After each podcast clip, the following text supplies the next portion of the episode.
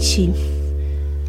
Olá, queridos ouvintes da Rádio Missio Wave. Aqui é mais uma vez a Emily falando, apresentando o programa Conta Pra Gente. O programa da Rádio Missio Wave que fala e conta a história de missionários espalhados pelo mundo. Hoje eu tenho o prazer de entrevistar e estar tá aqui com um casal de amigos meus, que são a família Ionen. É, nós não vamos falar. Já, o, o Ionen, o Ionen, eles vão me corrigir aqui, porque né, eles vivem em um contexto onde eles precisam se guardar um pouquinho mais, então nós não vamos falar não vou me dirigir a eles pelo o nome deles, mas vou usar a família Ionen, que é o Ionen, e eles vão talvez me corrijam bastante nesse programa, mas é a família Ionen, ele o Ionen e ela a Iana, Ionen. E é isso? Acho que agora eu acertei. Sejam bem-vindos, família Ionen. Shukran. Ih, gente, responderam até em árabe, meu Deus. Shukran. É isso aí. Possivelmente nós vamos dar boas risadas hoje e contar uma história bem divertida em missões. É isso mesmo, né? Bom. Só falarei verdades. E começou. Bom, hoje, pra gente começar aqui então a nossa entrevista, eu vou começar com a nossa pergunta clássica como aconteceu o chamado missionário de vocês? Vocês já estavam juntos? Ainda eram solteiros? Foi uma nuvem em neon que surgiu e, e conduziu vocês a irem para a África? Ou vocês já viviam em meio ao contexto missionário e foram surgindo oportunidades? Conta pra gente, como que foi o chamado missionário de vocês? Junto ou de cada um? Como aconteceu? Vocês já estavam juntos ou ainda eram solteiros? Solteiros damas? É, no meu caso, foi. Eu era bem novinha, bem novinha. Tinha uns 12, 13 anos. E eu tava no meu quarto, é, lendo um livro. Não sei nem por que eu estava lendo aquele livro com 12 anos de idade. Mas estava lendo um livro de, sobre cristãos na China, chama Lírios Entre Espinhos. E todo o tempo que eu estava lendo esse livro, é, meu coração, não sei porquê, estava com o povo árabe. Eu venho de família árabe, então sempre tive essa conexão com árabes. E, e daí, ah, no final desse livro, eu orei sozinha no meu quarto falando: Deus, eu me entrego para ser, para evangelizar os árabes. E eu não tinha noção do que eu estava fazendo ali. Mas Deus tinha e aquilo nunca saiu do meu coração. Aí desde então eu tentava o máximo possível conhecer mais sobre a cultura árabe, estudar, e aí eu comecei a me envolver com o ministério na igreja, com o ministério de uma organização missionária no Brasil. Comecei a, a viajar ao mundo para conhecer mais, estudar, fiz seminários, faculdade fui crescendo nisso até que Deus me trouxe. Ele já tinha confirmado para mim ali no meu quarto, quando eu era bem novinha, e eu fui amadurecendo isso até chegar onde estou. Legal. E você, Yonen, como que aconteceu? Yunen. Yunen. Ainda bem que ela falou quando ela era novinha, não quando ela era pequena, né? Ah, ah porque eu sou, eu sou grande. Olha o bullying, gente. Olha o bullying. É, comigo foi quando eu estava fazendo um curso que, na época, se eu não me engano, com moradores de rua. Então foi lá que Deus, que eu entendi o meu chamado. Foi lá que, que eu entendi que era para eu realmente estar de tempo integral para Deus. É, a partir daquele momento eu não sabia como seria, né? Então eu comecei a trabalhar com moradores de rua, trabalhei um, um ano mais, um pouquinho com moradores de rua, então é, eu conheci a Colisão Brasileira de Esporte, que trabalha com esporte. Não, e... não. a gente trabalha com o Ministério Esportivo, colocando, é, inserindo o Ministério Esportivo nas igrejas. Então foi quando a gente, foi quando eu comecei a, a me envolver e foi onde eu entendi que seriam com, com os povos não alcançados, que seria com a igreja sofredora e aí Deus foi me direcionando e me mostrando o povo muçulmano. Então, Aí foi, fiz alguns cursos, muitas leituras, livros. Teve um ano que que o meu pastor falou assim, vamos fazer uma viagem para ver se é isso mesmo. E foi aí onde eu comecei a conversar com essa madame. Não, calma, não chegou nessa parte ainda. Não, mas eu. Com licença. E aí a gente- Tem duas comecei- versões da Não, com licença. Comecei a conversar Ixi. com ela e tal. Onde eu conheci a família Aziz. Mas ao mesmo tempo eu conheci um, um outro rapaz, um outro amigo. E aí, na realidade, então eu fui é, pro Egito e a gente começou a, os trabalhos lá. Então, Bárbara, como que a. co- Pera aí. Então, Iana, como que aconteceu esse, essa aproximação de vocês e como que se encontrou esses dois universos, né? Essa, esse- essas duas direção, essas duas direções, aquilo que Deus tinha direcionado com aquilo que Deus estava direcionando o Ionen. Como que vocês se encontraram e, e em que momento é, o chamado missionário de vocês acabou se tornando um? Oh. Minha versão é a melhor, tá? Então, preste atenção na minha. Ó, vai, vai dar ruim, existem duas versões. Não. Não, foi assim, eu tava no Brasil, em São Paulo, sou de São Paulo, mas eu já vinha aqui pra, pra família Aziz, pra Jordânia, eu vinha duas vezes por ano. Eu vim pra cá antes de ir pro campo integral no Egito. No caso, eu vim umas seis, sete vezes. Até perdi as contas. Então eu vinha sempre nas minhas férias. E enquanto isso eu trabalhava, eu fazia faculdade em São Paulo, trabalhava e servia na minha igreja. Até que um belo dia a gente fez lá na igreja um, um evento de para refugiados, no dia do refugiado. E bem nesse final de semana, o meu digníssimo estava lá, ainda não era meu digníssimo. É, ele tava, foi para São Paulo para tirar o visto para ir para os Estados Unidos. No final das contas, ele não conseguiu o visto dos Estados Unidos, mas ele me conseguiu, que eu acho que é muito melhor. vale muito mais. Fica quieto. Aí, mas a gente não começou nada aquele dia. A gente se conheceu, é, passou alguns meses, nem conversamos. Aí o meu digníssimo começou a conversar comigo por WhatsApp. Sobre a família Aziz. É, tinha esses, esses papinhos, Não, né? era esses papinhos, era sobre a família Aziz. É, ficava E puxando assunto. qual- o que, que você fazia? Você trabalhava com... Com o quê?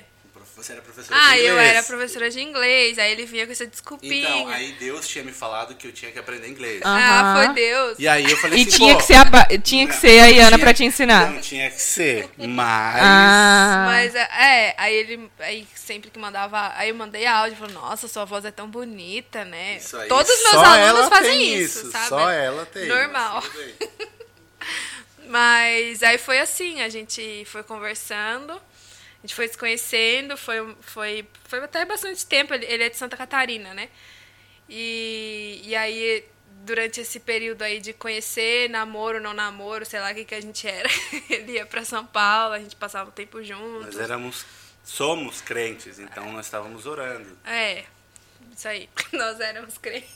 Nós somos. Mas aí nesse, nesse processo eu também já vinha pra Jordânia e foi muito bom porque eu não tava, não tava procurando homem, tava de boa, assim. Então não, foi uma coisa muito natural pra nós dois. Pra mim, pelo menos, né? Pra você foi natural? Foi, a gente estava orando. É. Mas enfim. Passamos um tempo orando. Aí a gente. Vocês entenderam que a gente orou. com Orou, orou. dizer com propósito. Que ele gosta. Eu gosto de falar que ele orou. Eu gosto de enfatizar. Porque A pra mim gente orou, estávamos tá? orando, para ela estávamos Pra mim já namorando. tava. na- Depois a gente orou, mas depois já tava namorando já. então Já foi isso aí. Mas aí, durante esse tempo, sei lá como o tempo passou, que eu sou terrível com, com datas. Aí ele teve essa proposta de ir pro Egito. Ele ia passar só um mês lá. Acabou que não voltou nunca mais. aí Se prolongou esse se tempo no prolongou Egito? até agora, no caso. Mais um ano. É. Não, aí ele foi passar um mês no Egito e de- nesse mês, né, tipo, não, As coisas aconteceram. foram mudando e aí ele resolveu ficar mais. Ele voltou pra São para Em Brasil. que ano mais ou menos era isso, quando você foi pro Egito pela primeira vez? 2016? 2017, acho, 7, 8, É, 9, 17. 10. É, porque esse ano fariam quatro anos que estaria É. no Egito. Só que a, a ideia não era ficar no Egito, né? Uhum. A ideia era passar esse mês conhecendo o projeto. Voltaríamos, fazíamos a escola da Kairos, No no Brasil. Brasil. E aí, depois de um ano, iríamos para lá. Mas nós, estando lá, nós entendemos que, que era o momento de ficar. Recebemos algumas propostas, algumas, alguns direcionamentos de Deus. Então, junto com o meu pastor, com a minha igreja, a gente entendeu que era o tempo de ficar. No caso, quando ele fala a gente, é ele, porque É, eu desculpa, tava no a gente Brasil. era só eu. É, Então, a gente e eu entendemos. A entendi gente, ele e Espírito Santo. que é isso. Que era Boa. o momento de ficar. E aí voltei pro Brasil, fiquei um mês arrumando minhas coisas, visitando algumas igrejas. E nisso a gente tava namorando. E... Morando. Namorando. O namoro começou na ida para o Egito. É, aí isso foi em setembro. Em novembro, dezembro eu fui pro Egito, passei um mês lá. É, e aí fui pra conhecer, né? Porque a gente já tava junto já há mais bastante tempo, já nem sei quanto tempo. E, e aí lá meio que decidiu assim, é, eu vou voltar pra cá. Só que a gente não ficou noivo, porque ele não me pediu em casamento, mas eu já Nossa. sabia que eu ia casar com ele, ele já sabia que ia casar comigo. No caso, foi três dias depois que, a gente- que eu voltei pro Brasil, a gente por WhatsApp, e a gente vai casar ou não? Vamos, vamos, então tá bom. Um ano depois a gente Simples assim. Não foi nada Fácil, romântico, Fácil. Mas aconteceu. Podendo um, um pedido acontecer nas, Nas pirâmides. pirâmides, fiquei esperando, mas não rolou. O que é um pedido nas pirâmides feito pelo WhatsApp? Não, ele ainda tá me devendo uma ajoelhada. Ajoelhado. Ajoelhado. Não, ele vai me dever pro resto da vida, não esse tipo de ajoelhada. que tipo de joelhado? Vai ajoelhar e pedir casamento de novo pros 10 anos. Não, mas daí a gente vai ter que separar e casar de novo. Não, 10 anos. Comemoração, meu Deus. É, bodas de 10 anos, não sei que bodas é essa. Entendi.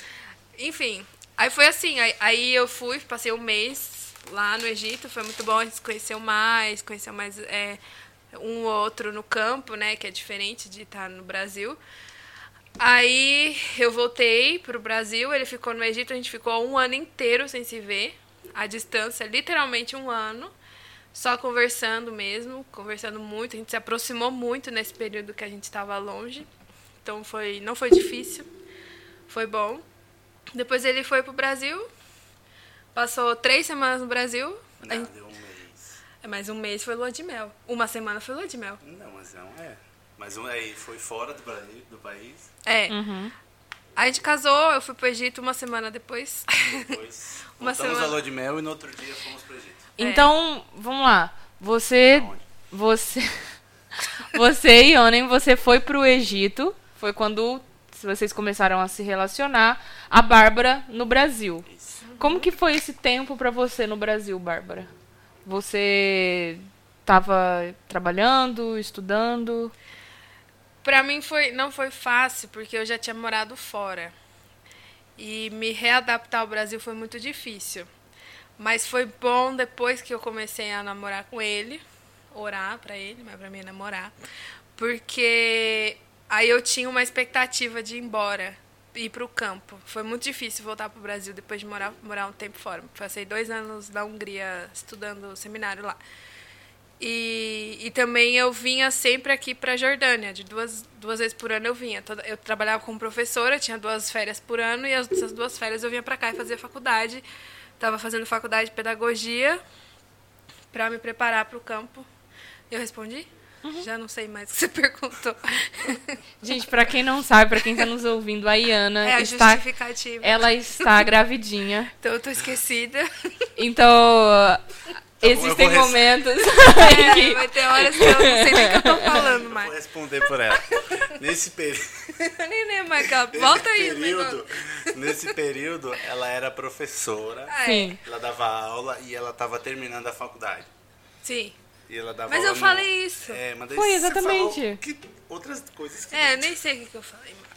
É culpa da Mas minha é filha, né? durante esse tempo todo em que em que a em que o Yunen. Yonen estava no Egito. Ela teve a continuação, né, de encerrar o ciclo da faculdade, de estar Sim. em meio a esse processo. E aí então, Yonen fica um ano no Egito, Longe de mim. longe, e volta para então vocês se casarem. Foi último ano de liberdade no Egito. Oh, Oi.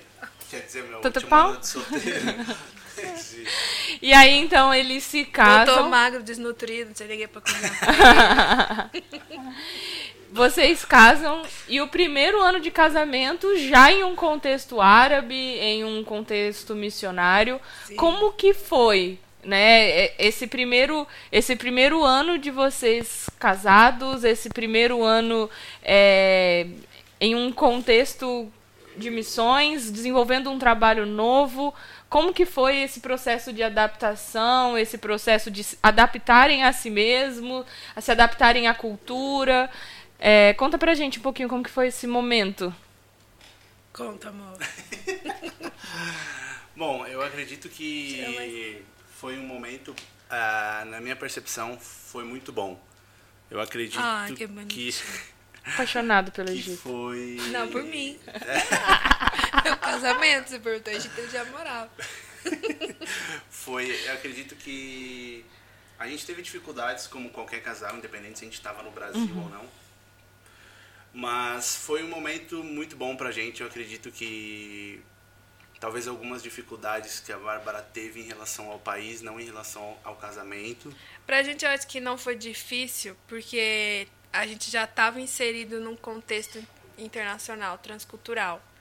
Então, eu- acho que no nosso caso ia ser mais difícil é, ficar no Brasil do que ter saído do Brasil, porque a gente já, já estava fora do Brasil antes. É, eu acho que essa questão de eu estar morando um ano já no Egito ajudou muito pelo fato de eu já ter conhecido, É. já conheci um pouco o campo, essa questão do Egito. O Egito é um país, eu amo o Egito demais, amo de coração, tanto que eu digo que eu sou egípcio, meu coração é egípcio, é uma cultura, uma cultura difícil, eu digo que ao mesmo tempo que é igual, é diferente da gente, mas foi, acho que essencial para que um, talvez o nosso casamento, a nossa relação fosse ainda melhor pelo fato de eu já estar lá, de eu conhecer E essa o questão fato de eu poder da- proteger a minha esposa de É. algumas situações e tal. E o fato da gente, de, da, de nós dois já termos o chamado específico para o mundo muçulmano, também foi mais fácil. Então, tipo, eu já fui para lá sabendo das limitações de ser mulher e tal.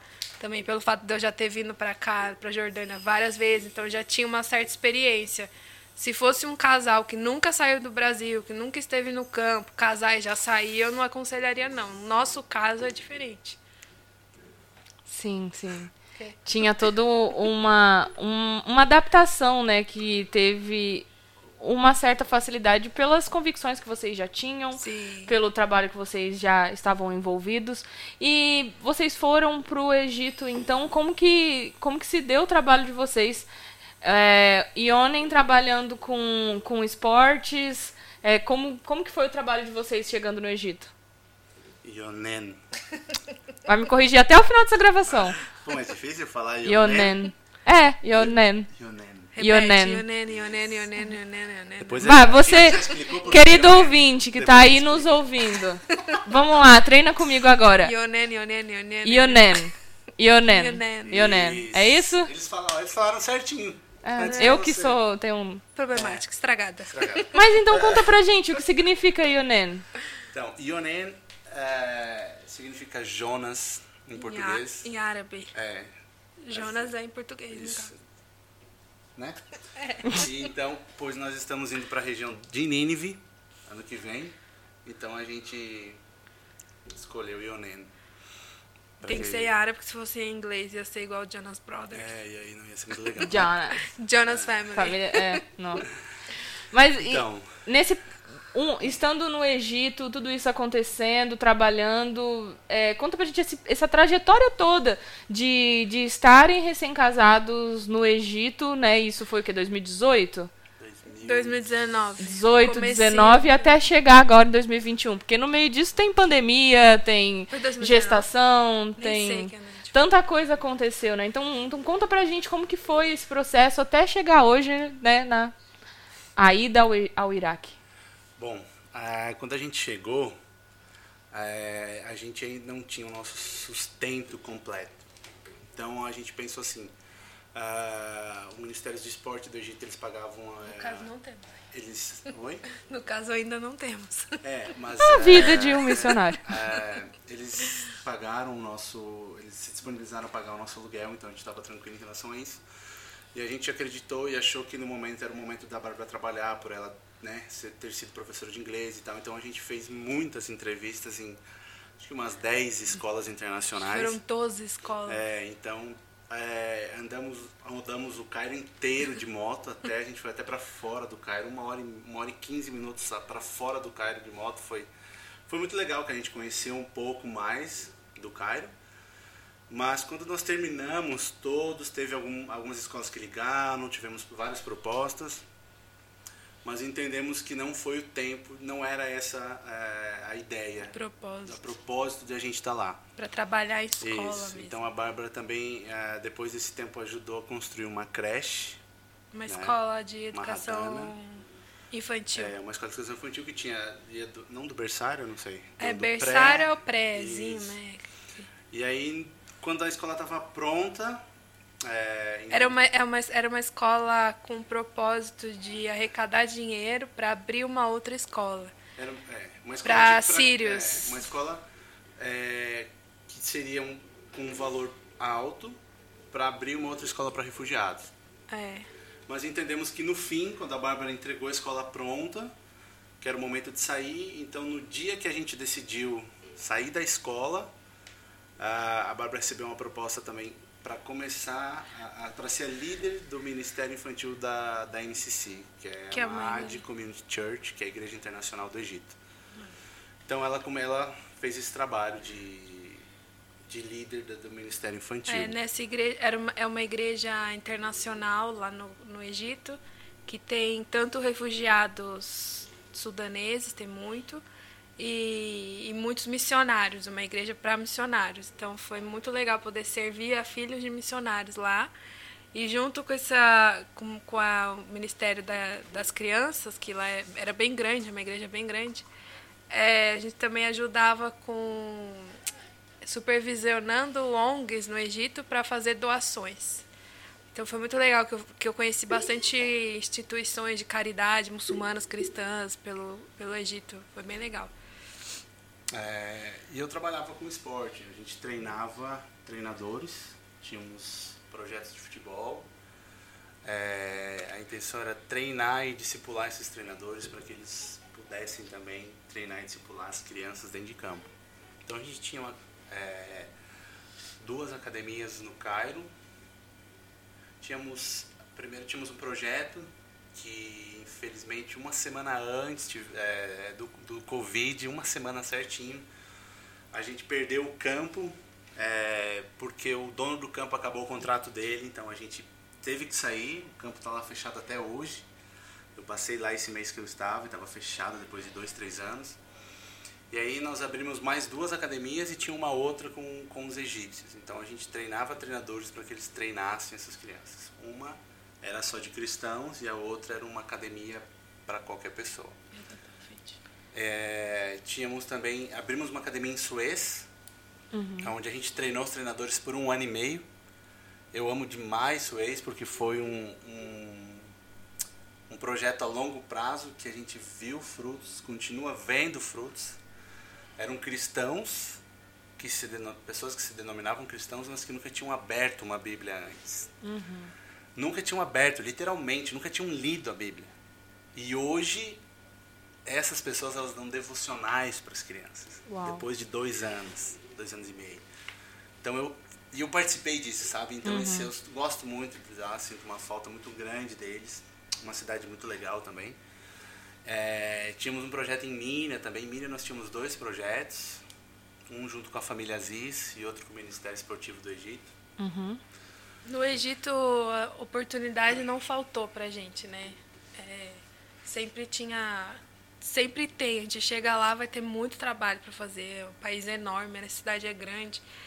E, e também, além de todos esses projetos, os relacionamentos pessoais que a gente tinha, né? Com, com o povo. Seja muçulmano ou cristão, porque às vezes a gente acha que que vai ser missionário num país árabe para falar de Jesus para muçulmano, mas na verdade a gente tem que falar de Jesus para cristão, porque Pra todo mundo. é né? para todos, porque porque aqui no Oriente Médio você não é cristão, é como no Brasil, cristão nominal, cristão praticante ou não praticante. A maioria dos cristãos que a gente conhece, no documento ele é cristão, mas na fé ele não sabe o que é ser cristão, né? No Egito, eles têm isso no documento. Então, É. o muçulmano está escrito muçulmano na identidade e o cristão está escrito cristão. E é proibido mudar, né? É, o cristão pode, mas o muçulmano É. não pode. Interessante. E muitas vezes a gente escuta e muitas histórias, mas não necessariamente essas histórias estão é, fazem jus né, à realidade. E no Egito, muitas vezes se diz a respeito das dificuldades que se tem é, por ser cristão ou alguns aspectos de- da perseguição, é, muitas vezes de forma política, através do governo, muitas vezes através da cultura que se manifesta nas próprias relações do dia a dia. Então, como que foi é, para vocês, né? No caso, por exemplo, Daniel, é, Ionen, falando a respeito do, do esporte, através do esporte, discipular essas pessoas. Como que era na, na, na realidade do dia a dia, assim? Vocês enfrentavam muitas dificuldades para proclamar ou tinham os seus meios, tinha um, um, um jeito, existia uma abertura? Como que se aplicava essa realidade, assim, onde vocês estavam e no trabalho de vocês? Bom, é, por a gente ser brasileiro, a gente já tem uma abertura muito grande, Legal. né? Principalmente por causa do futebol. Nós somos o país do futebol. Sim. Nós somos o único país do mundo que tem cinco estrelas. Então, é, isso é, ajuda muito no Oriente Médio. E no Egito eles amam futebol. Então, é, isso é uma questão que, que nos ajudava. As pessoas, quando a gente chegava num lugar, eles perguntavam, sei o que, italiano, alemão.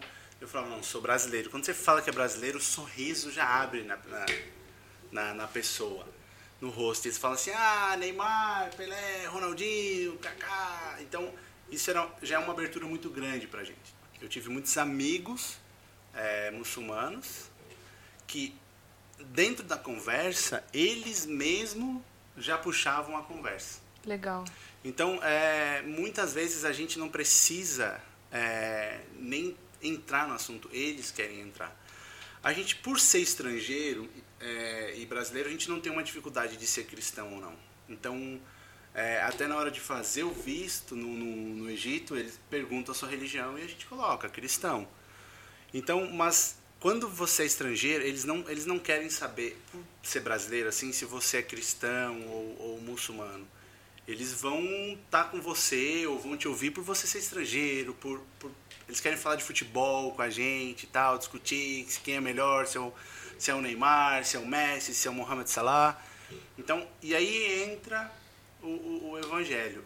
Muitas vezes eles que puxam, eles que, que entram nessa, nessa conversa. Eu tive amigos que a gente ia pra academia malhar, e aí a gente tomava um café antes da academia, e aí, cara, a gente era uma hora, uma hora e meia dentro da academia tomando um café, que lá tem cafés dentro da academia, falando sobre Paulo, que eu tinha um amigo que ele não gostava de Paulo. Então a gente passava uma hora e meia falando de Paulo, conversando, e aí falava de futebol, sobre essa questão. Aí eu perguntava para ele, porque na liga, na primeira liga do Egito, acho que tinha um ou dois cristãos. Então eu perguntava, cara, é muito difícil num país desse tamanho você ter dois cristãos, ou na, na, naquela época era um só. Então aí entra, e aí a gente conversa. Então, no meio, por, no meu meio, por eu trabalhar com esporte e ser brasileiro, a gente tinha uma, uma abertura mais tranquila em relação a isso. Existem diversas formas de perseguição, né? Uhum. É, mas a prime... assim, o principal é você ter bom senso. Então, assim, é óbvio que a gente não se expunha na internet, a gente não saía é, fazendo evangelismo de rua como se faz no Brasil, esse tipo de coisa. E a perseguição não necessariamente vem do tipo alguém vai te prender, te matar ou essas coisas de filme assim. A questão é assim, não vai renovar teu visto. Você não vai poder entrar no país ou, ou- ou quando sair não entra mais. Graças a Deus, como a gente sempre teve muito cuidado, isso não aconteceu com a gente. Claro que existem os casos mais extremos, Mas estrangeiros mesmo têm mais liberdade do que um egípcio. Um egípcio pode ser preso, um, egípcio, um, um árabe, no caso, vai sofrer consequências. Mas para a gente era mais.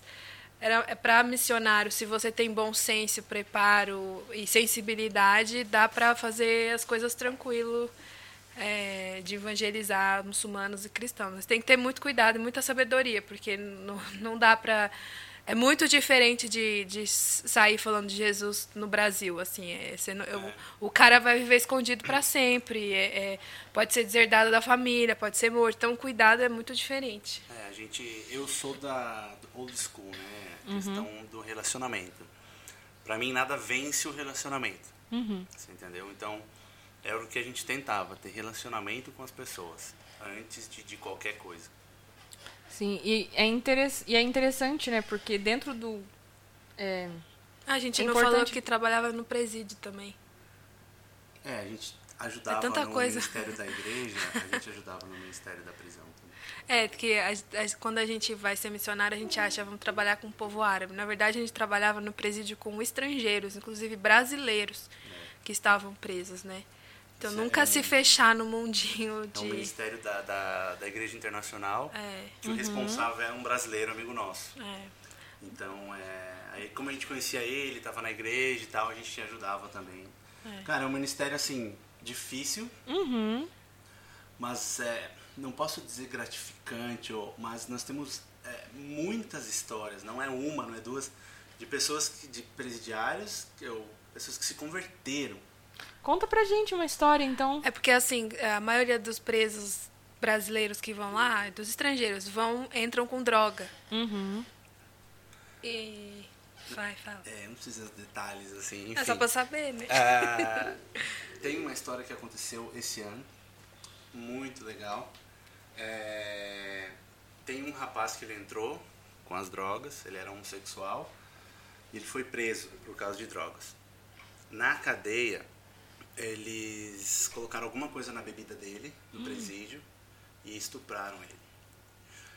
E aí, estupraram ele e mandaram ele para solitária. Mas dentro desse tempo, até isso acontecer, a igreja já fazia um trabalho. Então a igreja tem uma certa liberdade, tinha pelo menos dentro do presídio antes do corona. A gente sentava com eles, assim, ó, face to face, na cara a cara, conversava, a gente podia orar. Então a gente tem, a igreja tem essa, essa liberdade lá dentro do presídio. Mais um parênteses, o porquê. No Egito na- é, uma, é muito diferente de outro sistema do Brasil. Eles não têm comida, eles não têm assistência, Eles não eles não têm nada. Então a igreja era responsável por alimentar essas pessoas. Então a gente levava cesta básica e A tal. família também manda É, dinheiro, no caso- e a igreja repassa é. o dinheiro. Os egípcios em si, eles recebem a alimentação das famílias e eles podem trabalhar dentro do presídio. Um estrangeiro não pode. Então eles dependiam da gente e a prisão para pro, o sistema lá da prisão era vantajoso ter a igreja lá dentro, né? Então, antes a gente tinha essa questão de 20 minutos, meia hora mais ou menos com, com, com eles. E é onde a gente podia compartilhar um pouco do evangelho. Né? A gente ia lá para conversar, falava também sobre futebol com o pessoal que eles podiam assistir. Então a gente atendia os estrangeiros. E teve um brasileiro, esse brasileiro, quando ele estava também nesse meio, e aí aconteceu isso com ele, eles mandaram ele para solitária. Ele falou que ele passava frio na solitária. Ele teve que queimar as próprias roupas dentro da solitária, por causa que era muito frio. E ele falou que foi num desses encontros, um, num dessas noites na solitária, que ele encontrou Deus. Através, ele ele ele estava perguntando, questionando por que isso estava acontecendo e é onde Deus falou com ele. A partir daquele dia, a vida dele mudou. Né? É, a gente, depois disso, ele tinha AIDS, então ele foi transferido para um outro presídio, só onde esse nosso amigo brasileiro ele podia ir porque ele tinha uma carta. Então ele que contou pra gente essa história. Então ele foi visitá-lo, ele foi ele tentou muitas vezes, ele foi até Alexandria visitá-lo e não conseguia entrar até uma hora que ele conseguiu. E esse cara falou pra ele assim, cara, eu eu quero ir embora, eu não quero ficar aqui, porque eu quero eu quero voltar pro Brasil, eu quero ir nas igrejas, eu quero dar meu testemunho, eu quero contar o que Deus fez na minha vida. E um mês depois ele ele veio a óbito.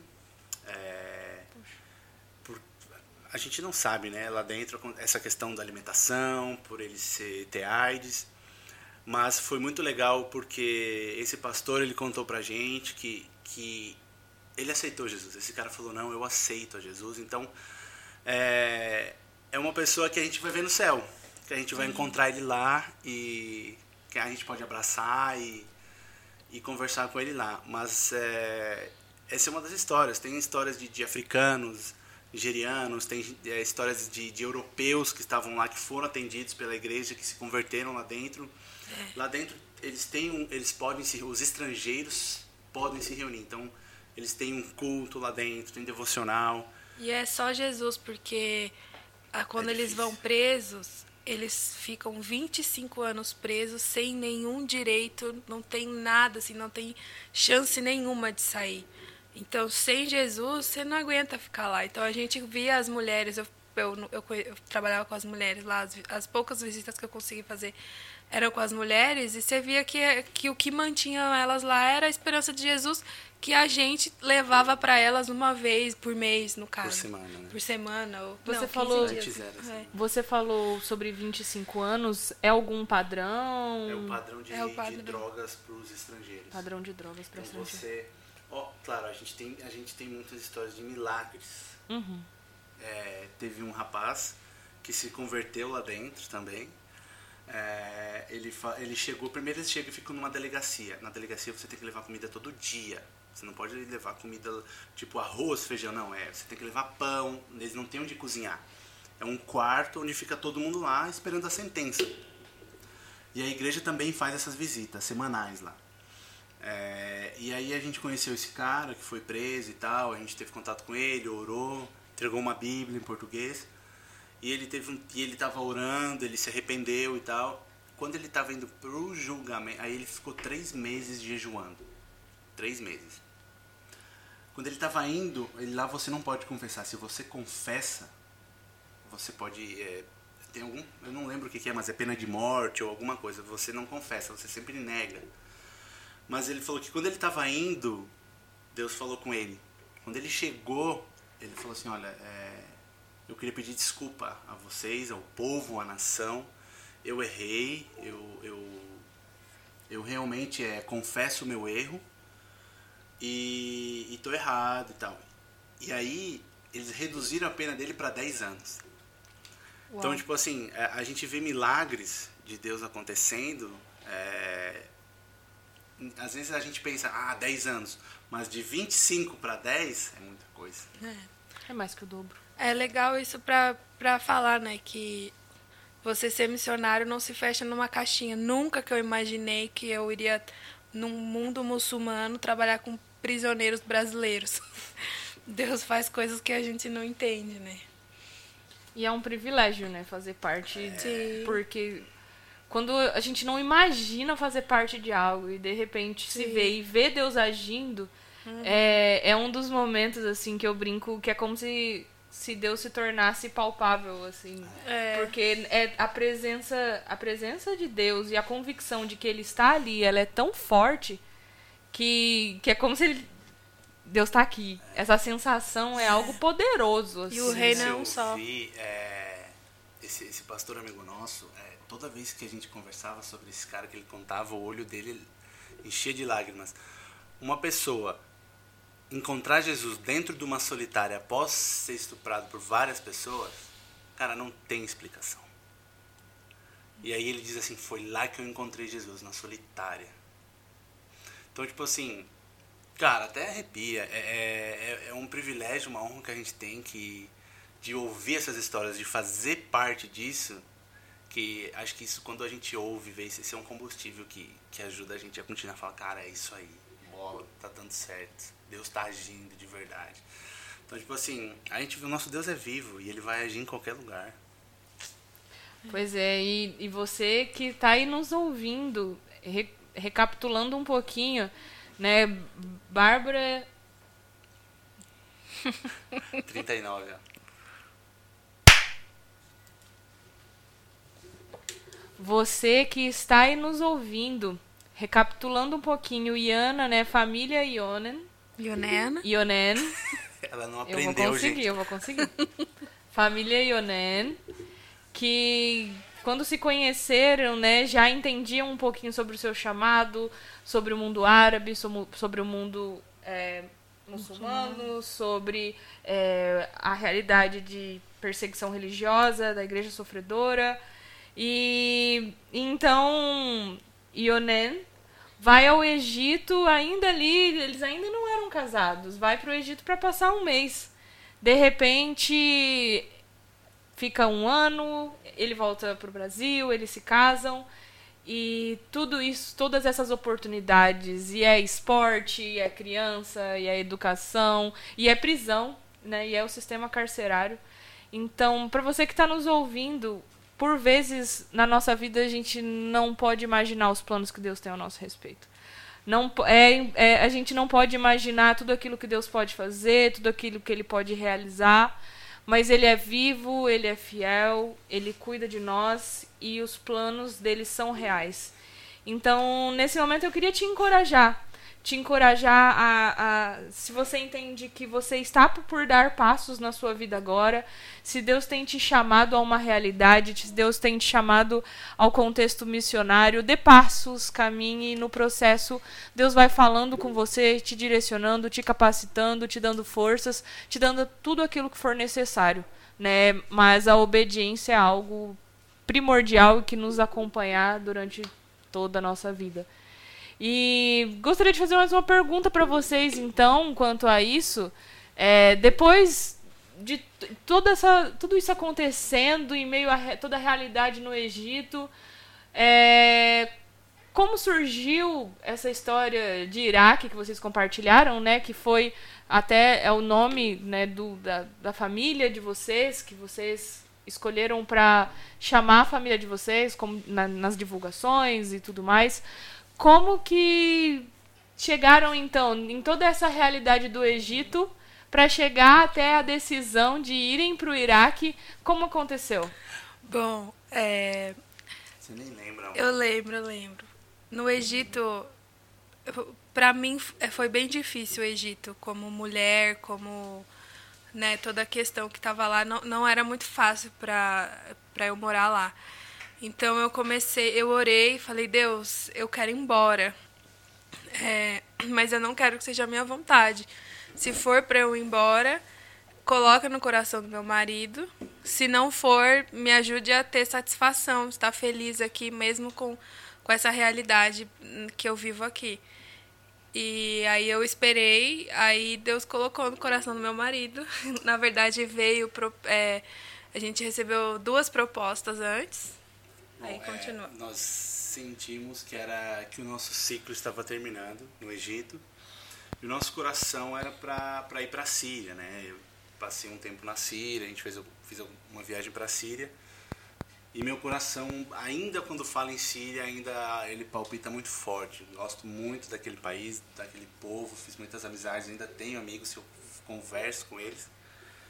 E então compartilhamos com alguns amigos e tal. Um foi nossos amigos da família Aziz. A gente recebeu a proposta para ir para Gaza então, também. Então, vou chegar lá. E aí eles compartilharam de, do Iraque. E nesse tempo nós recebemos uma proposta para ir para Gaza. Não, também. primeiro Gaza e Síria, Isso, depois é, Iraque. A ordem dos tratores não altera o viaduto. então. Às vezes sim. Então a gente orou, tivemos orando, a gente orou por um tempo e entendemos que o Iraque era o, o direcionamento de Deus. Então aí a gente começou essa conversa com a família Aziz e com os nossos pastores os também, nossos pastores. junto. Isso é uma coisa sempre, eles sempre estavam com a gente, sempre é uma coisa de que a gente toma uma decisão, a gente comunica a eles, conversa com eles. E aí a gente foi ente natural. Entendeu que esse era é. o, o, o, caminho e, e aí hoje a gente está tá no estamos processo. ainda caminhando em direção ao. No meio do caminho eu engravidei, que não era os planos, mas hoje conversando com os iraquianos a gente entende, né? É, eles falam que a gente chegando lá com uma filha traz muito mais moral para a gente na cultura do que um casal sem filhos, né? Então a gente olha, mesmo assim a gente tentar, engravidou e a gente vê um propósito de Deus na nossa filha chegando. Nada foge do controle de Deus. Nada foge. No começo foi meio desesperador. Meu Deus, a gente estava em mudança engravidou, mas agora a gente entende. E então hoje vocês estão nesse momento de preparo de ida, né, ao Iraque. Como que tá as expectativas em meio a uma ao término de uma gestação? É, gostaria de compartilhar para que os nossos ouvintes estejam orando por vocês, que eles estejam orando por esse momento, por essa decisão. É, nós estamos gravando aqui hoje o programa, mas é, que vai, vai sair só em algumas semanas, mas nesse período é, ainda vocês não vão ter ido para o Iraque, então você que está nos ouvindo agora ainda estejam orando por essa família, orem, tire um tempinho aí de oração pela família Ionen, para Ionen. que Ionen, Eu oh, tenho certeza que você que vai orar pela gente vai falar Ionen. Eu tenho certeza. O problema sou eu. É, mas para você que talvez esteja nos ouvindo no Spotify, em formato de podcast, não na rádio ao vivo, é, eles estarão indo em- no começo de 2022. Então, talvez, se você não. Se eles já. Se for pós começo de 2022, ore pela adaptação. Ou ore por todo o trabalho Orem sendo anyway. desenvolvido.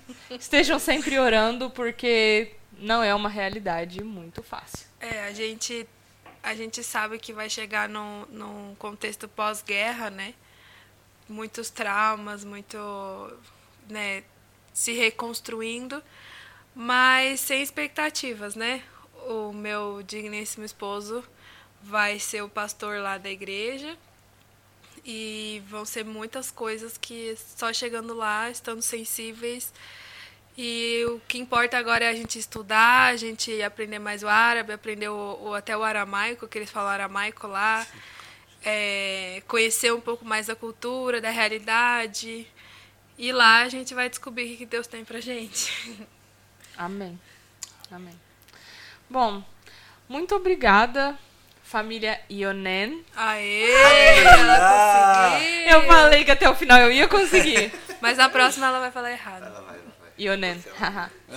eu acredito no meu potencial. Eu não. Ai, que horror. Tudo pau. Bom, muito obrigada, família Ionen, por compartilharem um pouquinho da história de vocês, por compartilharem um pouco é, de tudo o que Deus tem direcionado, pelos desafios, por tudo. pelos problemas e os perrengues que a gente encontra em meio à caminhada, mas sempre os planos de Deus se fazendo presente e mostrando que Ele nunca perde o controle de nada. E como última pergunta, eu, go- agora chegou o momento do nosso conselho missionário. E eu gostaria que vocês compartilhassem com a gente. Aquele conselho que ninguém avisou. Nossa, se alguém tivesse me avisado, que ninguém te avisou e que foi uma experiência que você aprendeu na experiência, né? Meio redundante.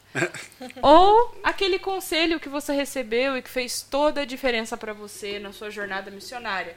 Então agora é o momento do conselho missionário. Tem até a vinheta, olha só. Cara, pra mim é que você ser um missionário não é uma, um filme de Hollywood. Que a gente tem muita. A gente acha que vai ser outra vida, que vai ser algo surreal, diferente, que a gente vai deixar de ser a gente mesmo.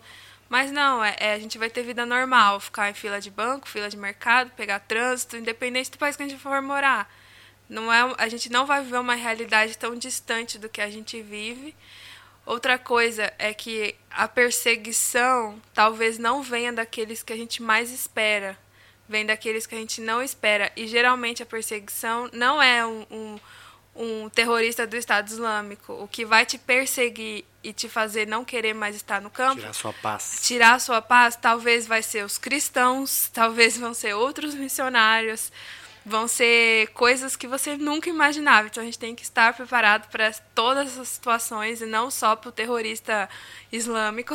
E outra coisa, principalmente para o mundo muçulmano, é que a gente escuta muito que o Islã é aquela coisa radical e não sei o que, não sei o que, coisa doida. E a gente chega aqui e eles vivem normal, igual a gente vive. Sim, não, não é daquele jeito. Eles são pessoas normais. E a gente fica chocado. Não, mas muçulmano não era assim. Eu achava que muçulmano era diferente. Então, não se prender a, uma bolha e estar muito atento e sensível e aberto, não ter expectativas. O nominalismo ele existe em todas as religiões. é exatamente, exatamente. E vida normal, você nunca vai fugir de quem você é. E então assim, não é um filme de Hollywood. Não é um mar de rosas e não é aquele mundo perfeito. E Uma não vez- é aquela. Às vezes tem, tem gente que acha que vai pro mundo missionário e vai viver no meio da guerra, e vai, tipo, no deserto, aquela coisa louca e, e tira porrada e bomba. Não, gente, é vida normal. Eu já contei em alguns episódios aqui que já chegaram a me perguntar: Nossa, Emily, você, no contexto missionário, deve ser aquele ambiente 100% espiritual, que vocês oram o tempo Não. todo e louvor e adoração. Falei: É vida normal. suave, suave. É vida normal. é, sim. Bom, é, no meu, o que eu posso falar? O A gente tem histórias é, de, Uhum. de pessoas que se converteram, temos, conhecemos. é, mas o que eu diria é isso, o meu primeiro seria aprendam o inglês. eu cheguei no campo sem o inglês, sem o árabe, aprendi no campo, estou aprendendo ainda. Mas se você está se preparando, foca no inglês, pesado. Porque quando você chegar no campo, se não for o inglês, a língua é, mãe, você já tem o inglês, então você pode focar na outra língua. Eu tive que focar um pouco no, no inglês antes do árabe, e aí me atrasou um pouco. Mas então eu diria o inglês, foca no inglês. É, Por isso ele casou comigo. Com uma professora dessas, não é mesmo? É, e a questão que eu diria é justamente o que a minha esposa falou. É, o dia a dia não é fácil. A gente tem o trânsito, eu pegava, eu ia para um treinamento que a gente dava 40 minutos de moto, então tem o trânsito, eu, cara, a pessoa te fecha, e é igual no Brasil, eles vão te fechar e, e o cara vai parar, e tem aquele trânsito, tem fila, e aí você vai num lugar, as pessoas não falam nada em inglês, e, e é dificuldade, você tem que ir um dia, dois, três. Então, o dia a dia de um missionário é igual o dia a dia de uma pessoa no Brasil. Então, às vezes, principalmente no Egito, ah, no começo a gente, a gente não sabia muito árabe, uma coisa vale tipo 5 reais, eles cobravam 15. Então, é, e isso estressa um pouco a gente, isso deixa a gente triste, mas é a cultura deles. Então eu diria justamente isso. Venha pensando que você vai ter uma vida normal. Você vai ter que estudar, você vai na igreja. A gente conheceu algumas pessoas que não queriam ir na igreja, tendo essa igreja internacional no Egito. Então, tipo assim, vai para a igreja. é, conhecemos brasileiros que eles não queriam ter contato com outros brasileiros. Então, tipo assim, é muito importante. Se você tem brasileiros à sua volta, tenha contato. Você não precisa viver com eles, mas se relacione. Marque um churrasco, vá tomar um café. É o povo que fala a sua língua, da sua mesma cultura. Então, se no campo tiver, vai, ajuda muito isso. Que vai sustentar a gente no campo como ferramenta de Deus são relacionamentos. E, e só ter relacionamentos com locais intencionais não é a mesma coisa de você ter uma amizade. É, é diferente. Então precisa ter E, e justamente isso, é, nos seus relacionamentos intencionais, vá fundo. Se um dia chegar um ponto de você abrir o evangelho e a pessoa falar não, continua a amizade. A gente nunca sabe o que acontece no futuro. Mas continua a amizade, não larga, não abandona. É, então, são coisas que vão ser vividas. É, é vida normal, é vida na vida.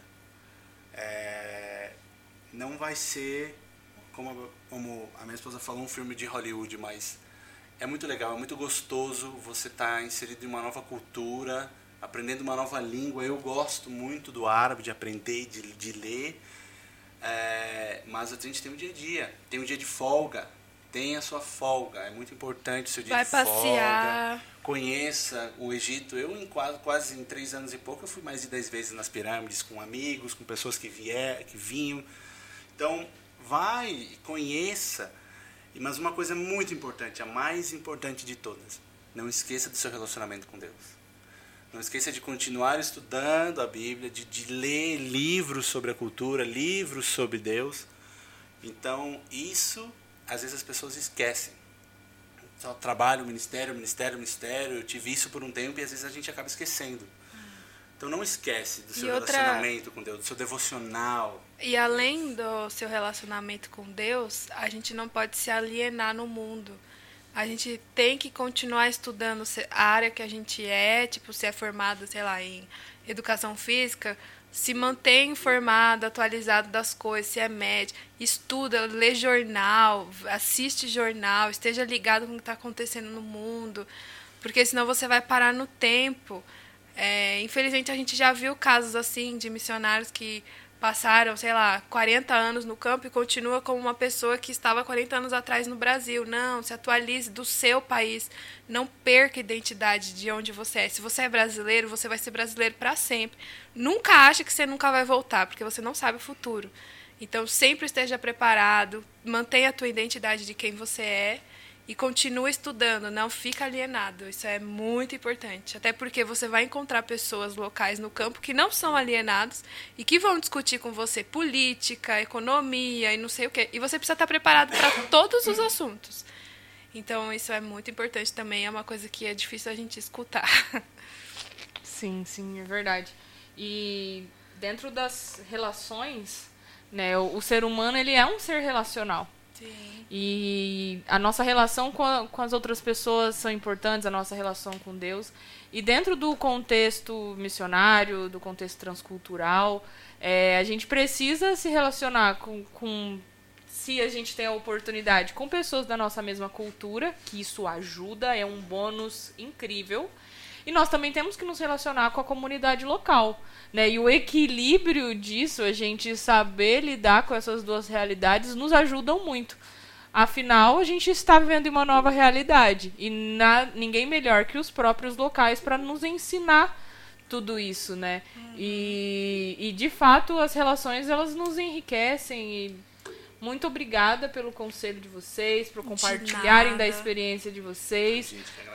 Você que está aí nos ouvindo aí, espero que você tenha notado esses conselhos, que independente do momento em que você esteja vivendo, se você, se Deus tem te chamado a missões, se você tem te, se preparado para alguma realidade, para algum contexto, nós oramos para que o Senhor te abençoe, te direcione, te dê todo o suporte necessário.